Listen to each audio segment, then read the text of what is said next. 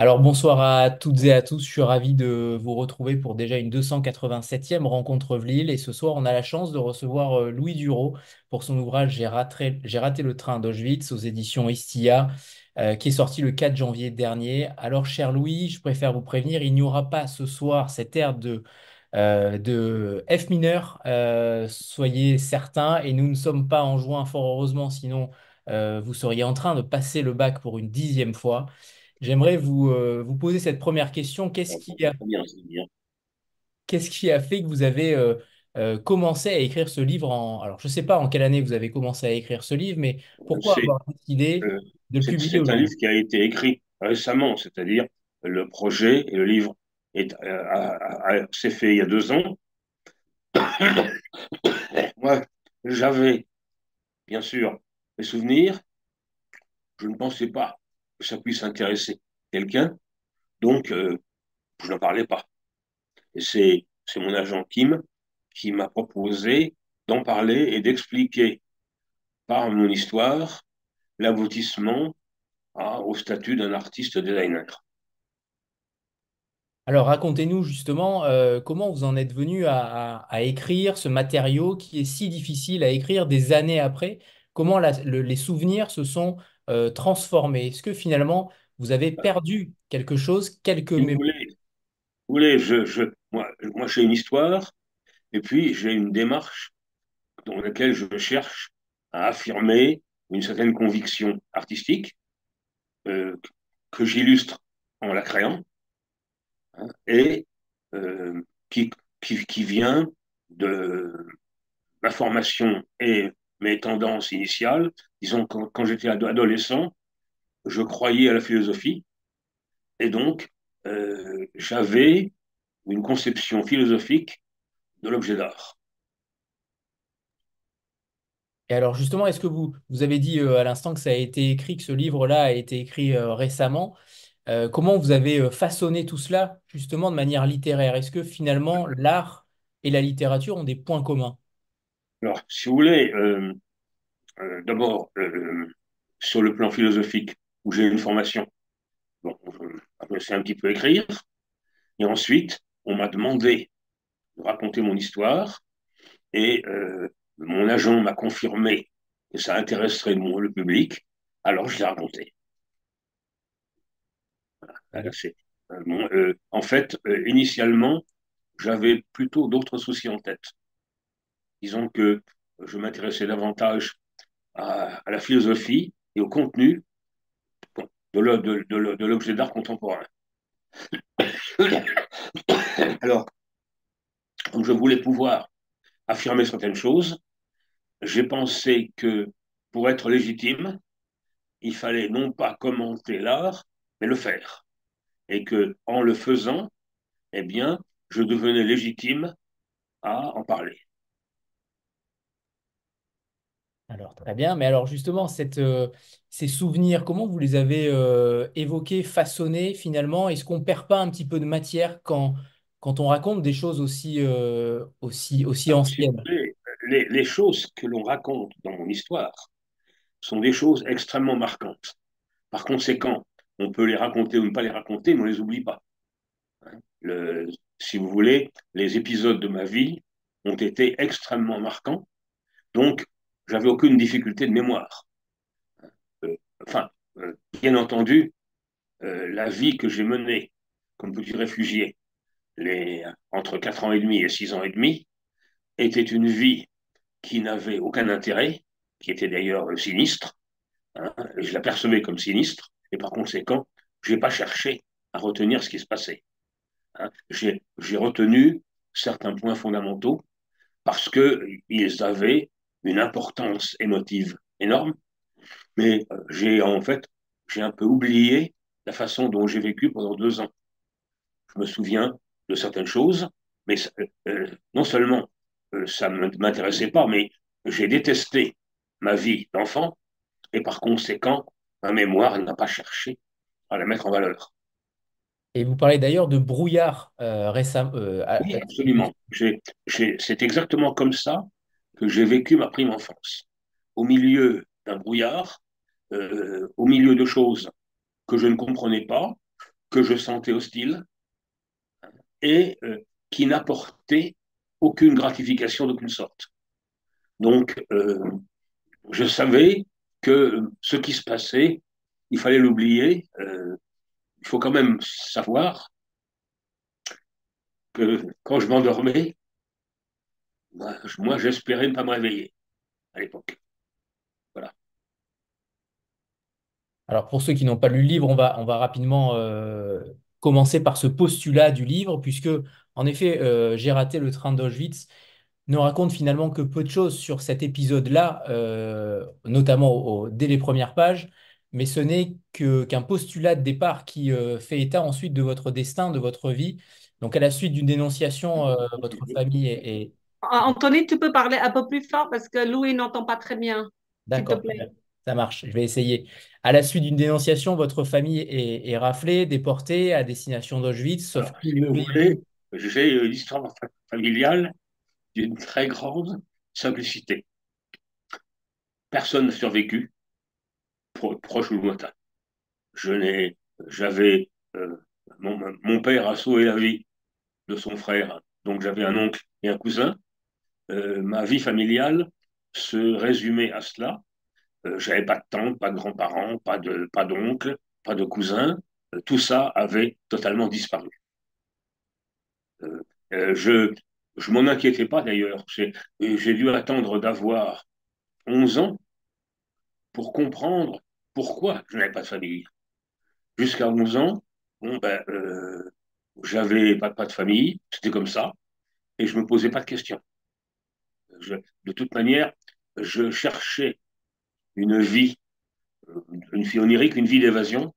Donc, de toute manière, ce qui se passait autour de moi, à mes yeux, était à rejeter, quoi que ce soit. Et euh, j'ai passé toute mon enfance et mon adolescence à rejeter ce qu'on me, ce qu'on voulait faire de moi. Hein, le mot, euh, le mot a fait fortune dans la politique de M. Mélenchon, mais j'étais un insoumis, donc euh, inapte à aller à l'école, euh, inapte à, tenir un cahier de cours, euh, inapte à faire les punitions qu'on me donnait et que je ne faisais pas, hein, et considérant que, dans, dans, mon esprit, l'école et d'une certaine façon le camp de concentration, pour moi, ça se confondait un petit peu. C'était un peu la même chose. Hein. Euh, j'ai appris à refuser d'obéir à qui que ce soit. Donc, bien entendu, je n'ai jamais travaillé comme salarié et je n'ai jamais eu quelqu'un qui dirigeait mon travail. Et les mots sont très forts par rapport aux, salariés, en effet, dans votre... Euh, c'est c'est pas toujours simple à vivre, donc j'ai eu des péripéties, parce que euh, il fallait compenser. Le, à, à 16 ans, j'avais déclaré que je ne travaillerais pas pour personne. Et j'ai quand même réussi à vivre. Alors donc, il fallait faire des choses qui étaient forcément un petit peu en marge de ce qu'on appelle le travail. Par ailleurs, euh, je fréquentais des artistes, et ces artistes, euh, le nouveau réalisme surtout, c'était des gens qui jouaient.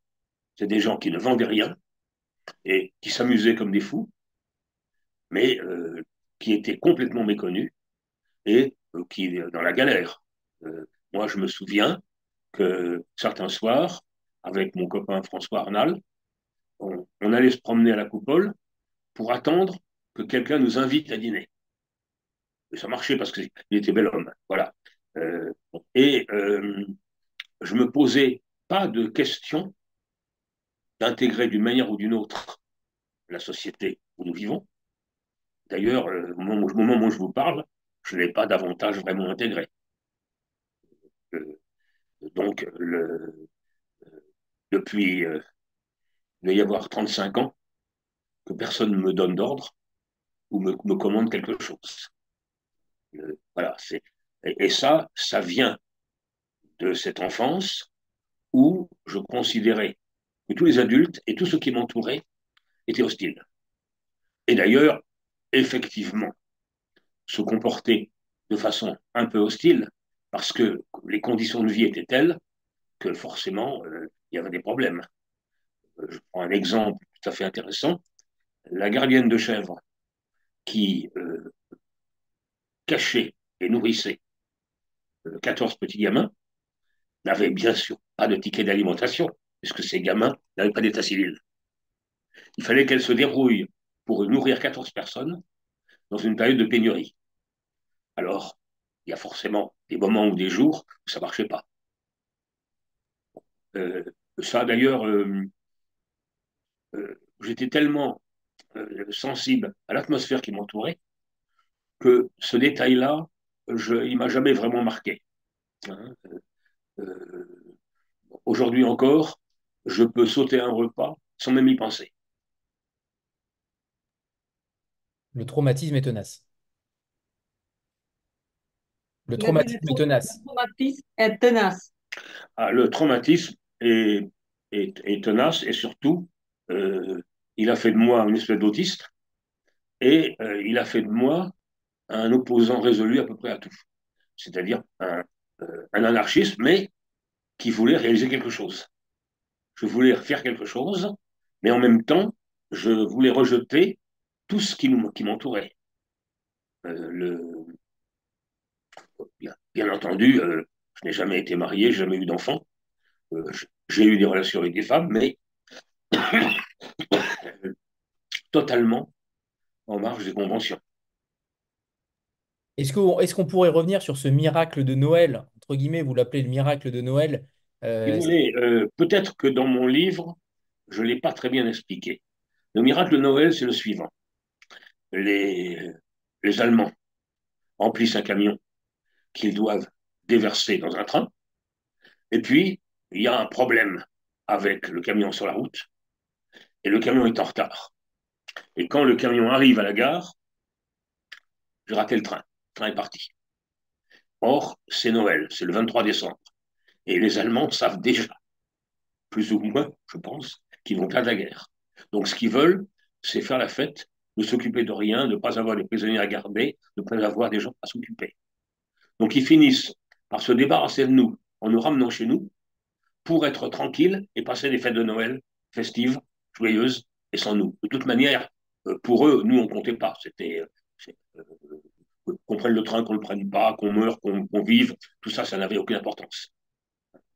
alors, ils nous ont ramenés là où ils nous avaient pris, parce qu'ils ne savaient pas quoi faire de nous. C'était pas prévu.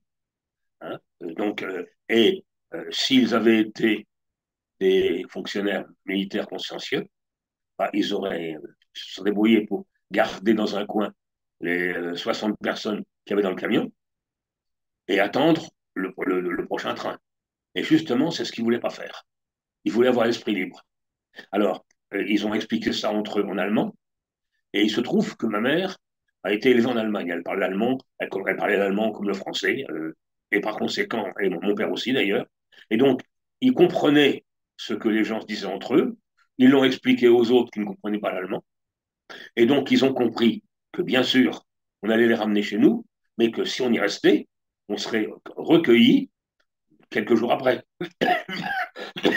donc, le miracle de Noël, c'est qu'au lieu de nous déposer dans le train, on nous a ramenés chez nous, avec l'intention de nous reprendre. Bon, évidemment, quand ils sont revenus, on n'était plus là. Alors, euh, à l'époque, ben, euh, c'était en fait grâce à, à Monseigneur Saliège de Bordeaux.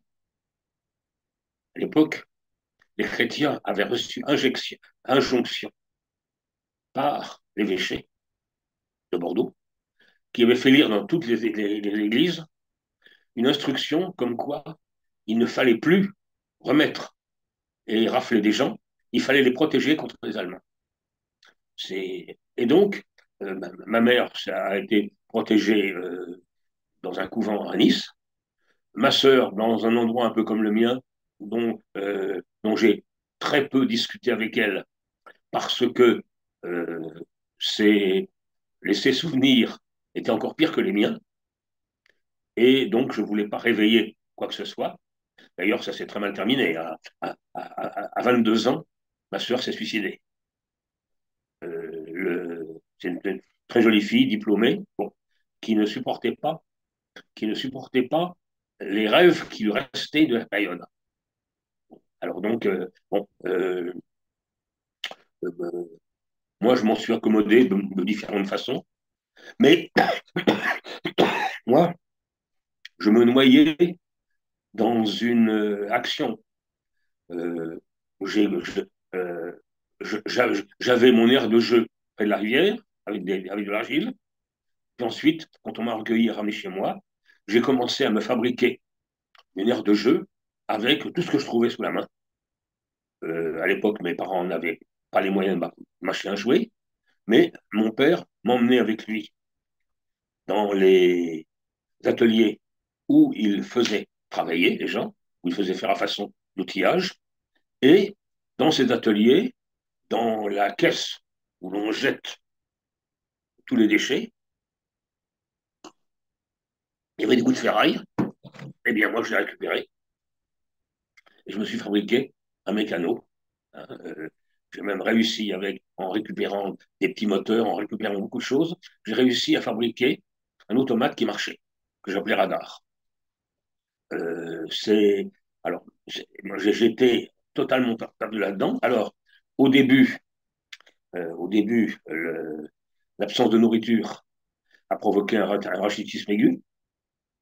On l'a mal soigné par des injections de calcium pour recalcifier les os, euh, ce qui a d'une part impacté ma taille et d'autre part ce qui a euh, le, calcium est fixer dans l'œil et donc j'ai perdu la vue. Mais personne s'en est rendu compte. comme pour moi, le monde était un espèce de brouillard, bon, j'avais une, vague vision. Et lorsque plus tard, la maîtresse d'école de, chez les jésuites s'est rendue compte que je voyais pas clair. Bon, d'abord, elle m'a installé une chaise devant le tableau. Puis, elle a appelé mes parents pour leur dire que j'étais pas un débile mental comme ils le croyaient. J'étais simplement quelqu'un qui voyait pas clair. Ce nom, personne ne s'était aperçu. Alors, euh, euh, bien sûr, euh, ce genre de parcours peut vous faire perdre, en quelque sorte, votre indulgence. Donc, j'ai en quelque sorte appris, acquis un esprit de rejet, puis un esprit critique.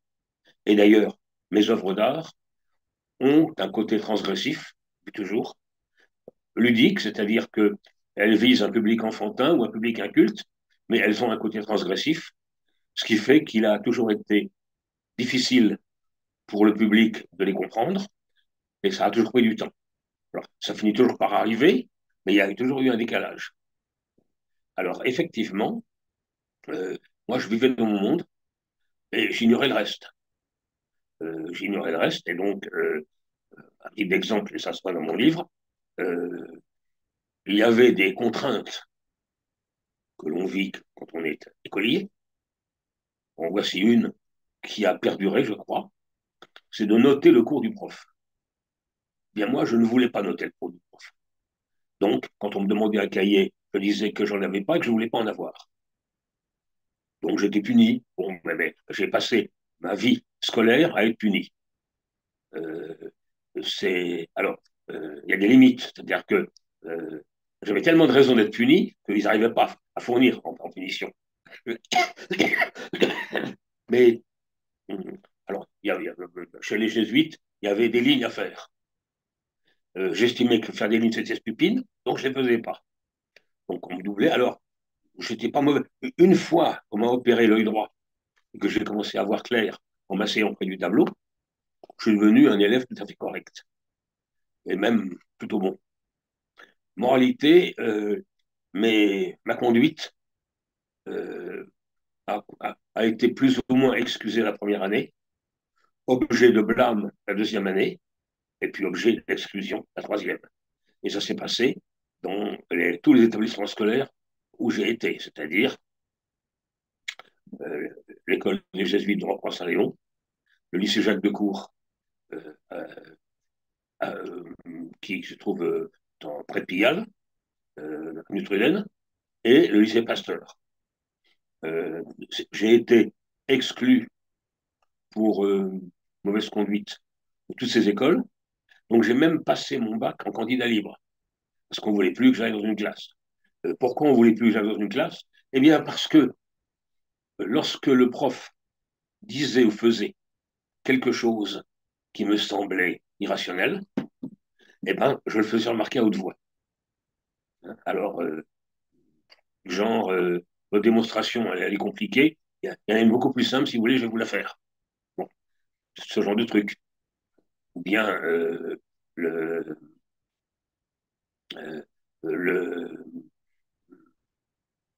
votre démonstration repose sur un calcul algébrique. Il y a une structure qui permet de se passer le calcul. Alors, si vous voulez, pour moi, les mathématiques, ça faisait partie, c'était un jeu dont je ne voyais pas l'intérêt. Euh, pourquoi j'ai fait des mathématiques? Parce que mon père voulait que je fasse des études scientifiques. Il ne voulait pas que j'aille aux beaux-arts. Parce que les beaux-arts, c'était euh, une, école de, de, de, de Vanupier, de, de. Donc, en même temps, euh, puisque j'étais contestataire de tout ce qui m'entourait, il y avait une façon de l'affirmer. C'était d'appartenir à un parti politique qui, lui, était contestataire. J'ai donc été communiste, ensuite membre de l'Union d'étudiants communistes. Euh, ça n'a pas d'intérêt au point de vue de ma conduite, mais ça a présenté l'intérêt qu'à l'époque, l'art était de gauche, et par conséquent, les artistes et les partis politiques avaient des relations. Donc, puisque j'étais communiste et activiste, eh bien, on m'a présenté des artistes qui soutenaient les mouvements. Par conséquent, c'est ce que j'explique dans mon livre, le fait, le fait d'appartenir à des mouvements d'extrême gauche, euh, communistes, trotskistes, enfin, euh, bon, ensuite, j'ai dû quitter, mais euh, ça, ça a créé un, monde de relations. Et ce sont en fait eux, les communistes, qui m'ont présenté les premiers artistes pas très importants. Et les premiers artistes pas très importants m'ont présenté des artistes importants. Et j'ai fini par devenir l'assistant d'artistes importants. Et ces artistes, ou le critique d'art qui les soutenait, Pierre Estany, ont fait mon éducation artistique puisqu'on m'avait interdit de postuler à l'école des beaux-arts. Euh, euh, je, ne veux, j'accepterai pas que tu ailles à l'école des beaux-arts parce que c'est une école de crève la faim. C'était l'histoire de mon père. Alors, pour lui faire plaisir, j'ai commencé des études scientifiques. Alors, euh, j'ai choisi les mathématiques pour une raison, les mathématiques pures, l'axiomatique, le, les fonctions récursives, enfin, différentes choses. Et j'ai choisi les mathématiques parce qu'à l'époque, en 1959, les mathématiques pures, ça ne servait à rien. Donc, je pouvais étudier quelque chose qui serait jamais utilisé. De toute manière, euh, c'est un monde que j'ai quitté très vite, même si je l'ai retrouvé plus tard en étant un ingénieur de recherche. C'est un monde que j'ai quitté très vite parce que c'était à l'époque, dans les années 50, c'était un monde sans femmes. Donc, euh, j'avais une raison supplémentaire de considérer que c'était une voie totalement sans issue. Euh, et euh, il ne fallait pas me parler d'avenir, parce que jusqu'à aujourd'hui, c'est quelque chose dont je me suis jamais soucié. À titre d'exemple, je n'ai pas de retraite. je ne suis pas occupé et Alors, si vous voulez, le, j'ai pu créer mes œuvres avec l'esprit du nouveau réalisme. Le nouveau réalisme, c'était un, une variante en trois dimensions du pop art, et c'était une, tendance qui euh, cherchait la dérision, le bouleversement et l'opposition à la société de consommation. Le, pop art, c'est une dérision de la société de consommation. Le cas le plus typique qu'on connaît, c'est le cas d'Armand, dont les œuvres, certaines œuvres s'appellent des poubelles. Alors, euh, il se trouve que, bien entendu, dans les années 60, un artiste ne vendait rien, mais euh, comme la vie était facile parce que le chômage n'existait pas, eh bien, il y avait un esprit ludique, une joie de vivre, euh, une, une, un goût de la provocation, hein, euh, et puis euh, donc une priorité au côté hédonique de la vie. Et c'est exactement ce qu'il me fallait. Alors, ça s'est pas toujours passé très bien, mais en finale, j'ai fini par créer une entreprise pour qu'elle me fournisse du matériel, de l'argent, du temps, euh, des machines, parce que les projets que j'avais étaient techniquement sophistiqués. Pour, comprendre ce que ça veut dire, ça veut dire qu'aujourd'hui, une, une partie de mes œuvres sont irréalisables par quelqu'un d'autre. Si quelqu'un essaye de faire ce que j'ai fait, il ne pourra pas. Parce que ça demande un niveau de connaissances technologiques que j'ai cherché à acquérir, et d'ailleurs que j'acquiers toujours parce que euh, le, jeune homme qui a 16 ans expliquait qu'il jamais ne travaillerait, eh bien, depuis, depuis 23 ans, non, depuis 26 ans, je dirige un service de recherche des polymères dans une grande société française qui s'appelle Soprema. Bon. Mais comme disait De Gaulle, il n'y a que les imbéciles qui ne changent jamais d'avis. Ça s'est passé comme ça. Alors, bien sûr, je travaille avec un PDG qui a compris ce qu'il pouvait obtenir de moi et qui a très bien compris ce qu'il ne fallait pas me demander.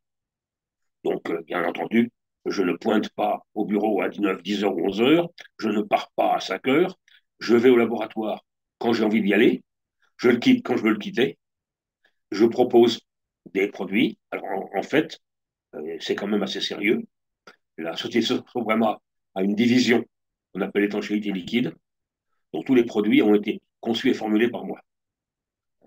Euh, et pourquoi? Eh bien parce que ça permet, ça permet de connaître plein de possibilités de matières plastiques, ça permet en quelque sorte d'utiliser de façon artisanale des produits industriels, et donc, et euh, si vous continuez à travailler dans cette voie-là, au fur et à mesure que le temps passe, vous, vous apprenez à faire des choses qui ne sont pas faisables sans les nouvelles techniques que vous apprenez. Il y a actuellement un, exemple. Euh, j'ai, pour, pour, mon, pour mon agent et pour une exposition en Chine, j'ai fabriqué une lampe méduse, hein, ou même deux lampes méduses. Eh bien, euh, si quelqu'un veut copier l'objet, il ne réussira pas. Hein. J'ai fait des filaments incassables, je fais un objet qui se tient tout seul. Ça demande euh, une connaissance que j'ai fini par acquérir. Mais j'ai commencé par l'acquérir contre, contre les gens qui m'employaient. Donc, euh, j'ai été, euh, avec beaucoup de litiges ou de problèmes, j'ai été conseiller technique et directeur de recherche dans un grand nombre de sociétés avant de créer la mienne et d'être finalement aujourd'hui directeur de recherche dans une grande multinationale, dans une société chinoise et dans une société de Hong Kong. Anthony une question. Oui, merci, merci Kim. Mais c'était passionnant. Euh, Sophie, c'est à toi. Alors, bonsoir tout le monde. Euh, je ne sais pas si on m'entend. Oui, c'est bon, c'est bon. Euh, bonsoir tout le monde, bonsoir Monsieur Duro. J'ai évidemment lu votre livre qui m'a beaucoup touchée et dedans, vous parler d'un, enfin, d'une de vos idoles qui est Alan Turing. Et quand votre père vous demandait qu'est-ce que tu vas faire dans la vie, vous lui répondiez que vous faisiez confiance à Turing. Alors, euh, Alan Turing est un immense mathématicien hmm. qu'on a poussé au suicide et il a, il, a, il a cassé le code aux Allemands, le code Enigma. Il a euh, créé les bases de l'ordinateur et il a créé une théorie selon laquelle, dans un, dans un système dynamique, le chaos finira par produire une organisation. Son but étant de, d'expliquer comment la vie avait pu survenir sur Terre, pour des raisons mathématiques. Alors, euh, moi, j'ai une confiance aveugle là-dedans, et d'ailleurs, ça s'est passé comme moi, comme ça, parce que euh, les contacts et les possibilités que j'ai eues étaient non prévisibles. Euh, je, m'agitais dans tous les sens, et de temps en temps, mon agitation, entre guillemets, payée. Voilà. Alors, euh, bon, j'ai quand même eu une formation mathématique de base, même si je n'ai pas terminé. Hein, et euh, donc, j'étais euh, tout à fait intéressé par deux mathématiciens très célèbres, Alan Turing et Gödel. J'ai passé un an à étudier le théorème de Gödel qui explique qu'il y a des problèmes que nous ne pouvons pas résoudre. Qui explique que les, mathématiques ne pourront pas régler, résoudre tous les problèmes mathématiques. Mais il en a fait la démonstration. Alors, si vous voulez, euh, j'ai transposé un petit peu ce genre d'idées dans ma vie quotidienne. Euh, J'étais persuadé que, en m'agitant dans tous les sens, à un moment donné, une opportunité viendrait. Et euh, par conséquent, je ne faisais pas de projet et je ne, je ne planifie rien. Bien entendu, il fallait quand même obtenir les moyens techniques de réaliser. Donc, j'ai dû jouer à l'industriel pendant 15 ans pour avoir ces moyens techniques. Parce que j'ai un, énorme atelier qui est une usine hein, et qui permet de faire des objets que l'on ne peut pas faire sans ma technologie. Alors j'aimerais, j'aimerais qu'on parle de, de, cette rencontre avec Nicolas de Stahl parce qu'elle est euh, si importante aussi dans le livre. Euh, vous côtoyez euh, tout au long du livre beaucoup de stars de l'art. Attends. Il aimerait que tu parles de la rencontre avec Nicolas de Stahl. Alors, je vais lire un passage, attends Louis. Je, vais lire le passage. J'ai rencontré Nicolas de Stahl quand j'avais 12 ans parce que à 12 ans, j'étais capable de donner des cours de maths à des gens qui en avaient 16 ce que je faisais. Alors, euh, il y avait un, peintre de, troisième plan, hein, Alexandre Garbel, qui avait adopté un fils, et je, donnais euh, des cours de maths à son fils, et il y avait une, relation amicale entre nous. Donc, c'est un russe, donc je, venais très souvent. Il avait à Montry une très belle propriété avec un jardin très grand. Enfin, et donc, je, venais là, et là, j'ai rencontré un de ses amis, qui était russe comme lui, et euh, il y avait un problème à mes yeux dans le travail de Alexandre Garbel, qui était un homme charmant, mais dont j'estimais que la peinture ne valait rien. Et donc, euh, j'en ai discuté un petit peu avec ce, grand, ce grand gringalet qui s'appelait Nicolas de Stahl et qui rencontrait quelquefois Garbel à, l'église orthodoxe de la, de la place des Ternes. Donc, euh, et euh, euh, il m'a un peu expliqué ce qu'il faisait. à 12-13 ans, je doute que j'ai vraiment bien compris. Mais, et, et si vous voulez, il a confirmé une certaine vision de l'art que j'ai eue, c'est-à-dire que dans, chez les spectateurs de l'art contemporain, j'ai considéré qu'il y avait une certaine imposture. Voilà. Et lui en était conscient. Alors, euh, dans son cas, ça s'est mal terminé parce que l'art contemporain est un art d'innovation et il a eu l'impression qu'il était dans une impasse. Merci Anthony. Alors, je vais lire le, passage que vous avez euh, choisi, euh, Louis, puisque vous êtes grippé et, et, vous ne pouvez pas lire ce soir. Donc, je vais lire le passage. Je lis le passage qui, euh, parle de la rencontre avec Nicolas de Stahl. Vous l'interpellez et, vous commencez à parler ainsi. Trop facile, vous ne trouvez pas, d'empiler des formes les unes sur les autres, de barbouiller des couleurs pour faire joli. Stahl lève vers, lève vers moi la fumée de sa cigarette et un, un sourcil presque amusé. Alors dites-moi, mon jeune ami, qu'est-ce que nous devrions faire? Je n'en avais foutrement aucune idée du haut présent. Pourtant, vous avez raison, l'abstraction pure, c'est l'ennui, le désespoir. Je cherche, je crois, la signification, capturer l'émotion, rien d'autre. Jamais l'abstraction ne m'a convaincu. Il est en train de lire. Il n'entends pas ce qu'il dit. Il lit l'extrait que tu as choisi sur euh, Nicolas de Stahl. Alors, si vous voulez, euh, Nicolas de était extrêmement conscient de la problématique de l'art abstrait contemporain c'est-à-dire du divorce entre l'intention d'exprimer de l'artiste et une certaine impossibilité de ressentir du public. À mes yeux, ça m'a confirmé dans l'idée que il y avait deux publics pour l'art. Il y avait un public qui se prétendait cultiver et dont je n'étais pas sûr que le ressenti était honnête. Je pensais que, pour, que quelquefois le roi était nu. Et puis, il y avait un, art très vivant, le pop art par exemple, le graffiti, euh, et euh, le nouveau réalisme qui est un pop art à trois dimensions, qui était fait, qui était une dérision de notre monde de consommation, mais qui, qui, qui était fait pour être compris. Et je me suis toujours dit que euh, le, quand je crée euh, une œuvre, il fallait que je me pose la question du ressenti de mon audience. Et une question que se posait Nicolas de Stahl, parce qu'en fait, il était incompris. Euh, d'ailleurs, l'exemple typique, c'est qu'il a fallu attendre des années après son décès pour qu'on l'expose. Hein, il avait une galerie qui vendait ses œuvres, mais ça ne prouve rien. Euh, moi, j'ai vendu des œuvres depuis, dès que j'ai commencé à en faire, j'en ai vendu, il en circule environ 300 ou 400 euh, qui sont achetés, vendus, revendus.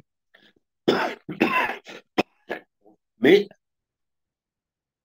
j'avais un objectif, c'était que je voulais que l'audience auquel je m'adresse euh, puisse comprendre quel était mon propos sans avoir une formation sophistiquée et élitiste d'histoire de l'art.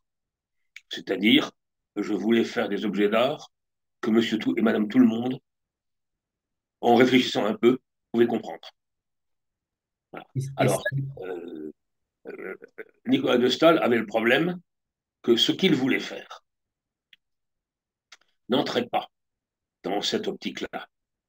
Mais il en était conscient et ça lui posait un problème. Euh, ça lui a posé un problème d'ailleurs d'une extrême gravité, vous le savez.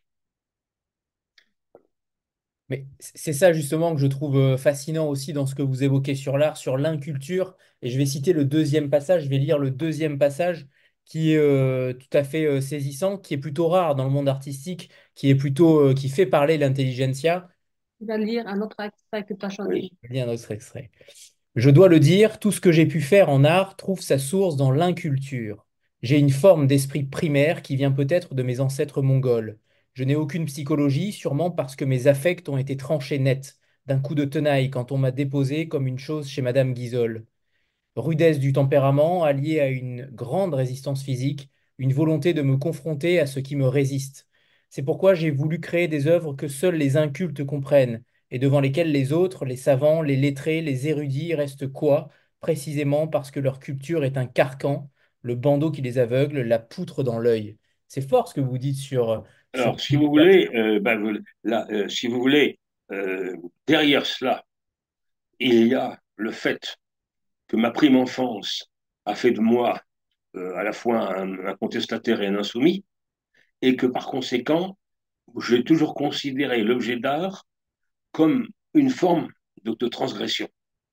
D'abord, avec une priorité à la dimension ludique, et un refus de notabilité. Euh, et, tous les refus du code de l'art, notamment la finition parfaite, ou le respect des, des règles de la figuration. Euh, en fait, euh, ce que j'ai fait, c'est que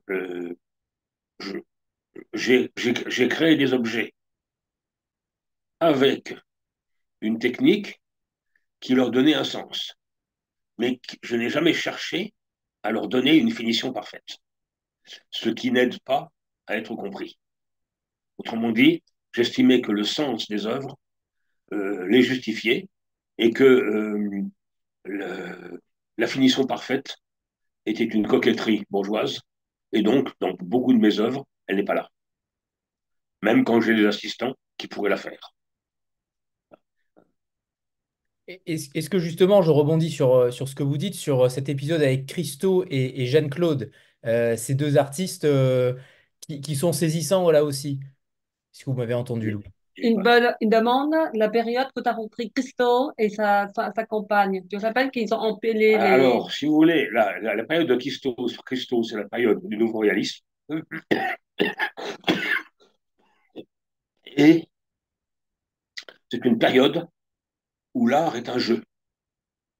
C'est une période où. Euh, c'est le début du street art, finalement. Euh, démonter la notabilité et d'affirmer comme œuvre d'art des objets qui, dans la tradition culturelle, ne le sont pas. Et donc, de dévoiler la dimension artistique de l'utilisation de certains objets.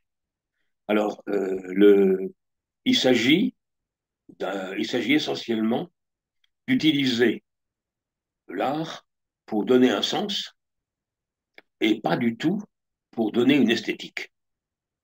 Euh, et euh, pour moi, euh, il y avait la priorité du sens, puisque justement, j'estimais qu'il fallait démonter, qu'il fallait contester tous les codes esthétiques, culturels de mon époque. Et c'est un peu ce que je fais. Alors, il y a un autre épisode dans le livre euh, plus euh, entre guillemets humoristique, où vous, dites que vous avez passé neuf fois le bac. Euh, certains étaient spécialistes d'agrafage de, de, soutien-gorge. Vous, vous êtes. Je vais vous expliquer d'où vient ce chiffre. Alors, j'ai passé les deux miens, j'ai passé celui de mon cousin, ça fait trois, et puis j'ai gagné de l'argent en passant pendant cinq ans euh, le, bac pour des gens, en, général à la session de rattrapage de septembre. Donc, euh, je fais ça entre 2000, euh, entre, entre 1958 et 1963. Donc, bah, disons que sur les, sur les 10 bacs qui existaient à l'époque, j'en ai passé 6. Bon, c'était une façon de vivre sans travailler. Alors, euh, ça, ça a fini par mal se terminer, mais euh, ça, a bien marché au début. Hein. Alors, c'est pas, pas très difficile pour quelqu'un qui est étudiant en, fac. Euh, alors donc, j'ai, si vous voulez, je donnais des cours particuliers que j'estimais payer une misère, et j'expliquais aux parents de mes élèves qui étaient des cancres que euh, si vraiment ils voulaient que leur rejeton passe le bac, j'avais une solution supérieure à l'enseignement. la première fois, c'est un, parent d'élève qui me l'a suggéré, et les cinq fois suivantes, c'est moi qui l'ai suggéré. J'avais de nombreux élèves parce que ma mère étant coiffeuse, eh bien, je déposais dans son salon de coiffure euh, des, des petites annonces comme quoi je donnais des cours de maths, de physique, d'anglais, de chimie. Et euh, avec les et j'utilisais ce, ce racolage d'élèves pour suggérer aux parents une solution lorsqu'ils étaient bien conscients que le bac, qui à l'époque était un, examen difficile, euh, pouvait poser un problème à leur rejeton. Il ne faut pas oublier qu'en 1956, quand moi j'ai passé le baccalauréat, il y avait 90 000 candidats et 45 euh, 000 reçus sur deux sessions. Ça n'a plus rien à voir avec aujourd'hui où il y a 600, 600 000 reçus. À l'époque, le bac, ça se ratait. Donc, euh, j'avais euh, j'avais la possibilité et j'ai toujours eu un look un peu plus jeune que mon âge. vous pouvez même le voir aujourd'hui parce que j'ai 85 ans. Et donc, euh, c'était très facile pour moi, en remplaçant avec les œillets la photo de mon élève par la mienne, de me présenter à sa place sur les épreuves où, euh, bon, euh, je, me présentais à trois épreuves principales mathématiques, physique, chimie. Bon, là, là, là, je pouvais obtenir une note maximum qui, et puis éventuellement en anglais, qui compenserait la nullité de, mon élève sur les autres matières. Donc j'étais nul en français, lui aussi. Voilà. Euh, et j'ai fait ça entre 1957 et 1963. Bon, la, dernière fois, ça s'est mal passé. Mais les, cinq fois précédentes, où je vais passer pour quelqu'un d'autre, eh bien, je passé dans. En général, mes élèves étaient convoqués à la salle d'examen de la rue de l'Épée. On sent, on sent que vous avez une certaine, euh, une sorte de, une sorte de fierté euh, à avoir euh, raté cette, cette scolarité. on sent ce petit côté. Alors, si Attends, voulez- Louis, Louis, attends que Anthony termine, s'il te plaît. Vas-y, Anthony, excusez-moi. Pas de souci. Euh, non, je voulais vous demander, on sent une- un petit côté euh, taquin, euh, une, sorte de fierté chez vous sur cette, euh, cette non-scolarité que vous avez, entre guillemets, ratée. Euh, est-ce que vous êtes fier ou est-ce que vous regrettez ce temps passé? Non, non, si vous voulez, moi, je, je considérais que la société dans laquelle je vivais, ce que considéraient les anarchistes et les, et gauchistes, était une société insupportable. Et par conséquent, si j'avais une occasion de la dynamiter, je la prenais. J'ai, eu l'occasion de faire ça en 68. Mais pour moi, euh, ma prime enfance m'a, complètement fait perdre toute considération pour l'ordre social environnant. Alors, je- j'en j'en ai repris un petit peu parce que j'ai dirigé pendant 25 ans une entreprise industrielle et parce que depuis 28 ans, je dirige un service de recherche sur les polymères. Donc, euh, il y a des codes de conduite que je respecte. Bon, je j'ai pas envie, j'avais pas envie surtout d'être, euh, de, euh, de retourner en prison pour fraude fiscale ou un truc de ce genre-là. Mais euh, je, considère que la société qui m'entoure était invivable et que si je pouvais me débarrasser de ces contraintes, eh ben, j'avais raison de le faire. Il faut pas oublier que je porte trois séquelles de ce qui m'est arrivé quand j'étais jeune, euh, notamment une des séquelles visuelles, et euh, que je, considère que les codes euh, de la, morale qui existait dans ma jeunesse ne respectaient pas l'individu. C'était le, le point de vue des anarchistes. Donc, alors, je le raconte euh, parce que euh, ça répond à la question simple, ben, puisque vous ne travaillez pas, vous n'êtes pas salarié, eh bien, donc comment viviez-vous? Voilà. Alors, euh, j'avais euh, deux façons de faire, et l'une de ces façons, c'est de passer des examens, ce qui me laissait des ressources pour au moins 6-8 mois. Euh, et vous disiez justement que, que ça s'était mal terminé cette dernière fois au bac. Aussi. bah, ça s'est mal terminé parce que j'étais un peu inconscient et que, bien entendu, quand j'ai eu 23 ans, à un moment donné, un surveillant a considéré qu'il y avait un problème entre euh, mon âge et, euh, et la carte d'identité. Hein, euh, c'est-à-dire entre mon look et mon, et âge officiel. Et donc, euh, il a voulu faire un contrôle. Donc, il m'a demandé de le suivre. Bon, j'ai, mon père m'a fait pratiquer des arts martiaux, euh, de la musculation. Donc, euh, ça ne se voit plus aujourd'hui parce que c'était il y a, il y a 60 ans, mais ou il y a 70 ans.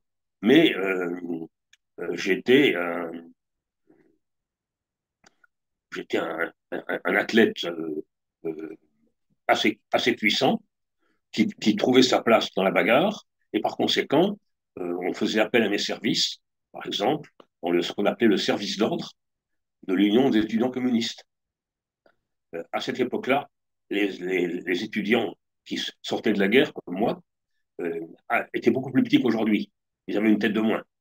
Hein, donc j'avais en face de moi des gens qui faisaient euh, euh, 1m70, 1m75 euh, et euh, 65 kilos. Et moi, je faisais euh, 85 kilos en muscle.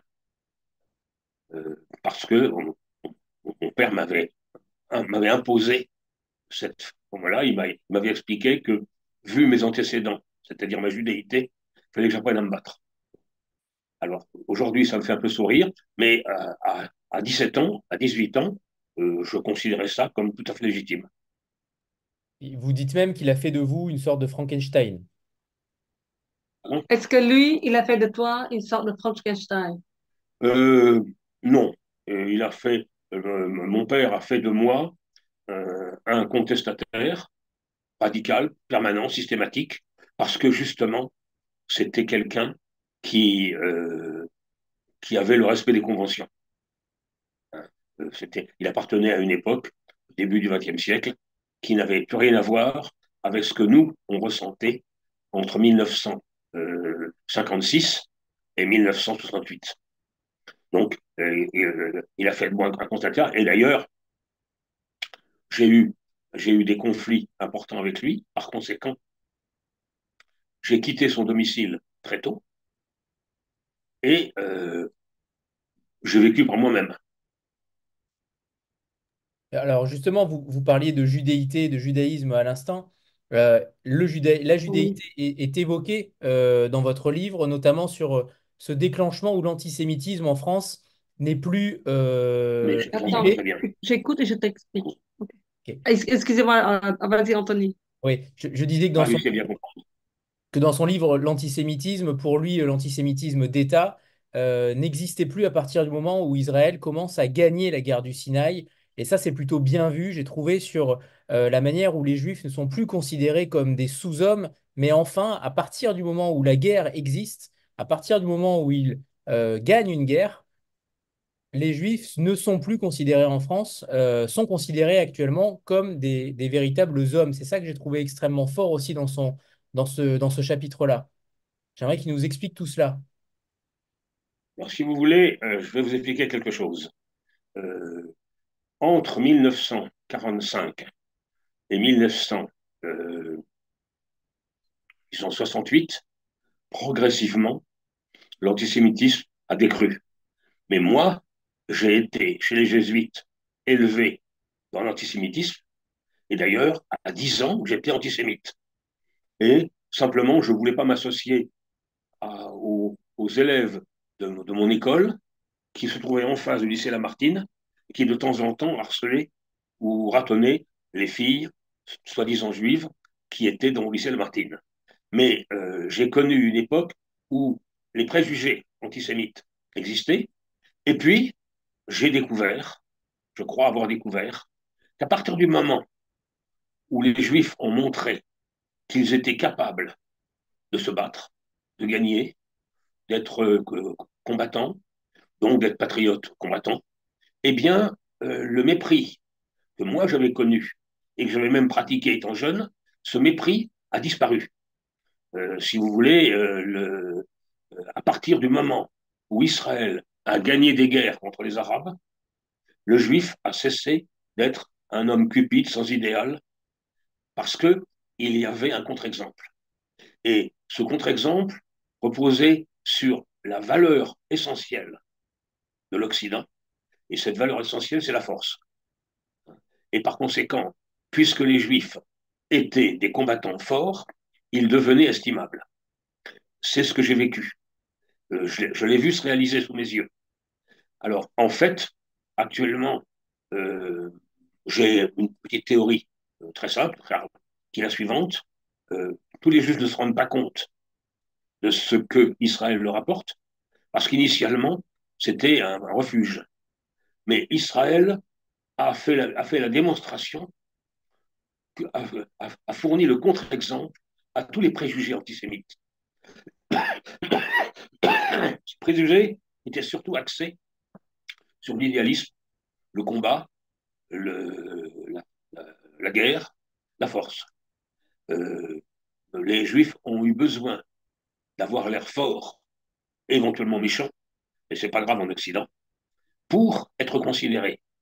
Le, si vous voulez, quand j'étais chez les jésuites, je connaissais euh, deux, deux slogans antisémites qu'on nous enseignait chez les jésuites à l'époque. Le premier, c'était que les Juifs ne savent pas se battre. Et le second, c'était que euh, euh, les Juifs sont cupides et n'ont aucun idéalisme. Alors, à partir du moment où l'État d'Israël démontre qu'ils ont un idéalisme, que certains se sacrifient dans des kibbutz sans argent, eh bien, l'image du juif a changé. Et euh, c'est Israël qui constitue le contre-exemple. Alors, Israël donne le mauvais exemple de la force éventuellement abusive, mais justement, moi, j'ai la conviction qu'en Occident, il n'y a que ça qui a de la valeur. Et ce qui se passe avec Poutine ou avec d'autres le, le, confirme. Donc, pour, pour être estimé, il faut être fort et violent. Et parce que les Juifs se sont montrés forts et violents, qu'ils ont gagné trois guerres, alors euh, ils sont considérés. Et par conséquent, les Juifs ont, grâce à Israël, une qualité de vie dans le monde qu'ils n'ont jamais connue avant. L'antisémitisme, c'était avant tout un mépris. Eh bien, Israël a fait disparaître le mépris. Voilà. Et c'est donc euh, ma façon de voir les choses et j'essaye d'en convaincre les autres juifs.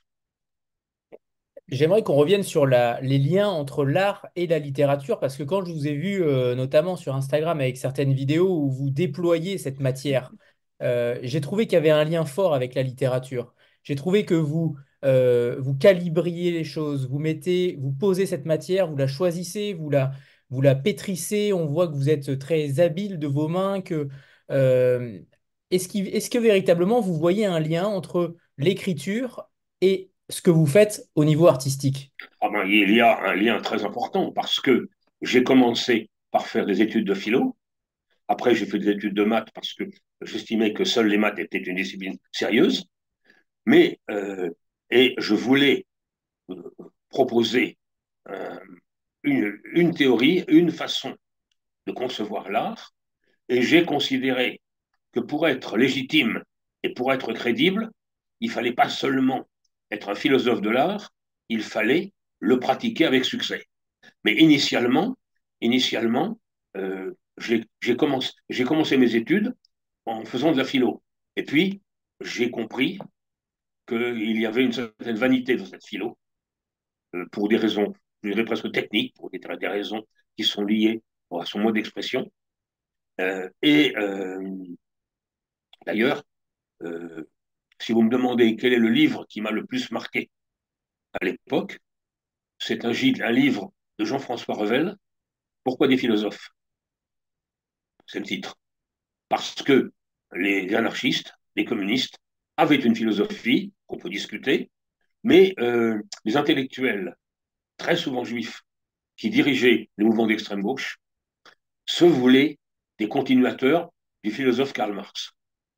Euh, donc, moi-même, je me suis intéressé à, et euh, dans l'enseignement secondaire, à partir du moment où on a cessé de me demander des narrations, où on a cessé de me demander de narrer ce qui m'était pas arrivé, et où on m'a demandé de commenter des textes ou de commenter des idées, la dissertation, eh bien, moi qui étais nul en français, je suis devenu un très bon élève de français parce que je crois savoir assez bien argumenter et je me suis entraîné à cela en faisant de l'étude de philo. Et par conséquent, comme il y a un problème philosophique avec l'art, eh bien, pour moi, les deux disciplines sont liées et il est par conséquent tout à fait normal que je puisse rédiger correctement quelque chose dans ce domaine. Est-ce que ce livre-là, comment, euh, est-ce que ce livre J'ai raté le train d'Auschwitz vous a donné envie d'écrire autre chose sur l'art, notamment? On sent votre votre spécialisation. Euh, est-ce que ça vous a donné envie d'écrire un, autre livre après celui-ci? Alors, si vous voulez, euh, parmi les aspects de la transgression artistique, il y a l'ironie, il y a même l'humour, qui fait partie des aspects de l'art, euh, de la dernière fraction du XXe siècle, c'est-à-dire le, le, pop art, le, nouveau réalisme, eh bien, euh, l'ironie, l'humour est devenu un des modes d'expression, un des sens de l'œuvre. Et mes œuvres sont là, en quelque sorte, comme dérision de la notabilité du mobilier.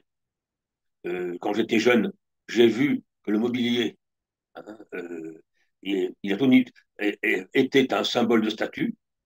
J'ai compris que le mobilier art déco était devenu un symbole de, statut d'une certaine fraction de la société qu'on appelait les métèques, c'est-à-dire des, euh, des Levantins, des Juifs, enfin des, tous ces gens-là qui n'avaient pas approuvé que leur famille était ancienne léguée. C'est euh, cette dérision qui fait partie de ma philosophie de l'art. Et donc, il y a une, liaison entre littérature et art parce qu'il y a une volonté d'illustrer un point de vue philosophique avec les œuvres d'art, mais avec les œuvres d'art réelles, de façon à être légitime. Je considère que quelqu'un qui n'est pas un artiste reconnu n'est pas légitime à parler de l'art, même si c'était le cas de Restani. Et vous, vous l'êtes. Vous, vous êtes légitime. Est-ce que tu es légitime? Est-ce que tu penses que tu es légitime d'écrire un livre d'art? Alors, euh, si vous voulez, euh, quand je critique les légitimités, ça concerne autrui, ça concerne les autres. La question de savoir si je suis légitime ou pas, j'ai considéré que à partir du moment où je tentais de créer des œuvres d'art, je pouvais en parler sérieusement, euh, mais euh, savoir si je suis légitime ou pas, reconnu ou pas, apprécié ou pas, est une question qui m'indiffère complètement. Parce que euh, l'opinion, l'opinion d'autrui, public, artistique, est quelque chose que je respecte quand, selon moi, elle est censée. Et si elle ne me paraît pas censée, je cesse de m'y intéresser. Très bien. Euh, alors, on va faire une petite photo de groupe. Euh, comme on a l'habitude, de ne changez rien, ne touchez à rien. Louis, la photo va être euh, imminente. 3, 2, 1. C'est bon, c'est parfait. Merci. alors Louis, je vous avais demandé de choisir un livre un petit peu inconnu, méconnu. Je ne sais pas si, si Kim vous le, vous l'avez ou si c'était ce livre-là, Pourquoi les, les philosophes Pourquoi les philosophes? c'était J'ai écrit ce livre-là parce que ce, ce, livre-là, à mes yeux, euh, démasque une imposture philosophique très bien. Il n'est il il il pas estimé à sa valeur, mais je l'ai trouvé remarquable. C'est pour ça que je le cite. Et j'encourage tout le monde à essayer de le trouver et de le lire. Euh, alors, euh, c'est, si vous voulez, il existe une critique mathématique du, vocabulaire, de, l'expression philosophique, qui est assez sophistiquée, dont je ne parlerai pas ici, mais qui justement constitue une remise en question fondamentale. Euh, c'est la suite des travaux des philosophes de l'école de Vienne, dont l'un des membres s'appelait Carnap ou Wittgenstein, et il s'agit toujours d'expliquer la dérive du sens, philosophique par l'usage d'un vocabulaire inapproprié. Alors, euh, ça m'a beaucoup intéressé, et puis, après avoir fait un an de philo, passionné, je me suis rendu compte de cette discipline, en dehors des étudiants et des profs de philo euh, académiques n'avaient pas de public, c'est-à-dire fondamentalement n'intéressait personne, et donc je m'en suis complètement éloigné. Alors j'ai une dernière question pour vous, Louis, euh, à l'heure où justement nos sociétés sont euh, en perdition, vacillent, on va dire ça ainsi, comment vous les envisagez dans 50 ans, en 2074 Alors, je vais vous le dire en m'appuyant sur quelques informations scientifiques que je possède. Je pense que dans 50 ans, l'intelligence artificielle sera un accessoire de la réflexion ou de l'écriture, au même titre qu'aujourd'hui, euh, le, téléphone portable euh, euh, intelligent est un accessoire de la vie quotidienne. Je pense que ça va évoluer dans ce sens-là. Je pense également que euh, on va finir par prendre conscience de quelque chose qui avait été euh, expliqué en 1972 par le Club de Rome, face à la catastrophe écologique qui s'annonce, le, le, Club de Rome, sous la signature de Meadows, avait donné deux recommandations.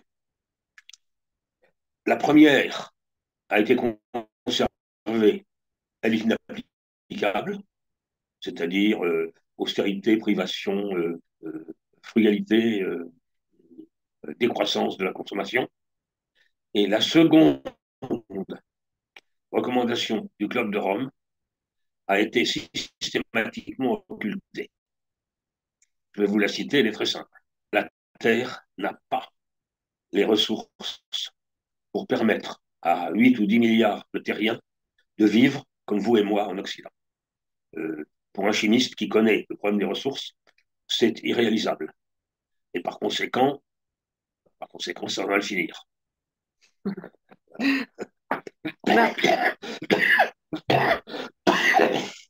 On a terminé? Oui, on a terminé. Merci infiniment, Louis et Kim, euh, pour, euh, pour l'avoir assisté. C'était euh, c'était parfait. On vous remercie toutes et tous pour ce moment. Je ajouter quelque chose. Attends, il, il aimerait ajouter quelque chose, Anthony? Oui. Euh, la façon dont je parle semble me prendre très au sérieux hein, et est assez euh, euh, doctorale. En réalité, euh, dans mes œuvres d'art, mon objectif fondamental, c'est l'ironie et la dérision. Et donc, derrière chacune de mes œuvres, il y a une dérision et une remise en question d'un code de notre société. Donc, euh, j'en ai pas du tout l'air, parce que je ressemble pas à ce que je fais, mais effectivement, c'est ce que je fais. Hein. Euh, œuvre ludique, œuvre dérisoire et œuvre de transgression ironique. Voilà. Merci, Louis. C'était le mot de la fin. Merci infiniment. Une très belle soirée à tous. Et je vous Merci conseille tout le monde. évidemment Merci. ce livre-là. Au revoir à tous. Merci. Au revoir, merci. Au revoir tout le monde. Au revoir, merci beaucoup.